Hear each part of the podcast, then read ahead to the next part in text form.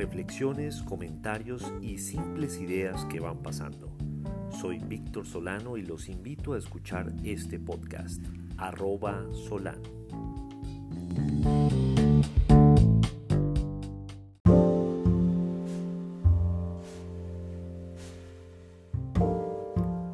Como todas las semanas espero estarlos acompañando con las lecturas comentadas de mis uh, columnas en Vanguardia.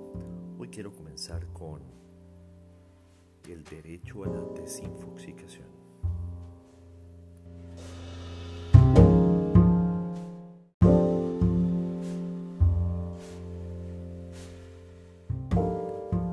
La vorágine de noticias durante estas semanas alrededor del tema no es usual.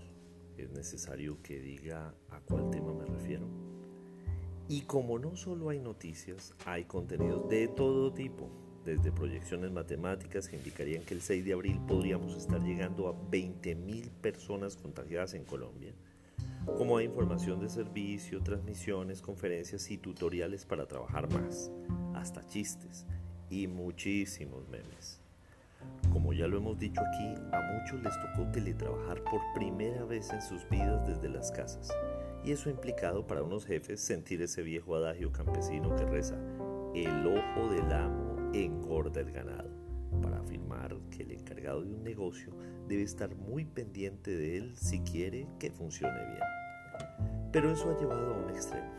Como lo conversaba hace unos días con una amiga servidora pública en el Departamento Nacional de Planeación, hay un afán por demostrar que sí estamos trabajando y luego sentimos culpabilidad al darnos tiempo para dormir hasta una hora decente, desayunar, almorzar o incluso reposar el almuerzo. Eso es muy cierto, creo que muchos de ustedes lo han vivido. El momento es tan atípico que los jefes, al necesitar sentirse más presentes, buscan comprobar que la gente sí esté trabajando al hacer más llamadas, chats y enviar correos. La cultura de la reunionitis, tan enquistada en nuestro medio, se empeña en no morir a través de sesiones virtuales. Y como en efecto nos rinde más en las tareas de trabajo, pues hacemos más cosas que antes en la misma cantidad de tiempo. Ojo, tenemos que balancear el tiempo que dedicamos al trabajo, a la familia, al ocio y al cultivo del espíritu. Debemos hacer un uso responsable de las redes al no conectarnos todo el tiempo y procurar hacerlo con prioridad para estudiar y trabajar. De eso han comentado en las últimas semanas los teleoperadores ah, de telefonía, de datos, de internet. Ojo, nos podemos caer.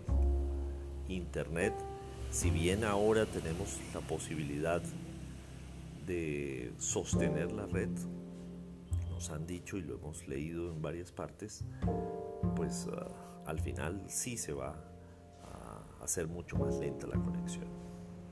Pero sigamos con la lectura. Debemos a la vez trabajar en nuestra desinfoxicación, es decir, desintoxicarnos de tanta información que solo acrecienta la ansiedad. Hoy más que nunca debemos estar pendientes.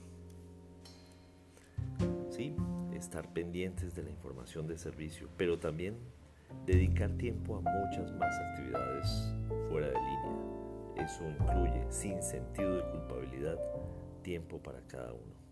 No solo para hacer, sino para ser. Bueno, espero que les haya gustado esta primera lectura, esta columna. Vamos, por cierto, en la columna número 49 en Vanguardia.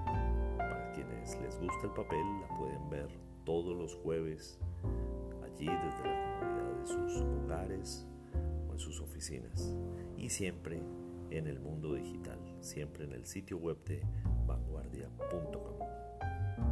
Nos vemos la próxima semana.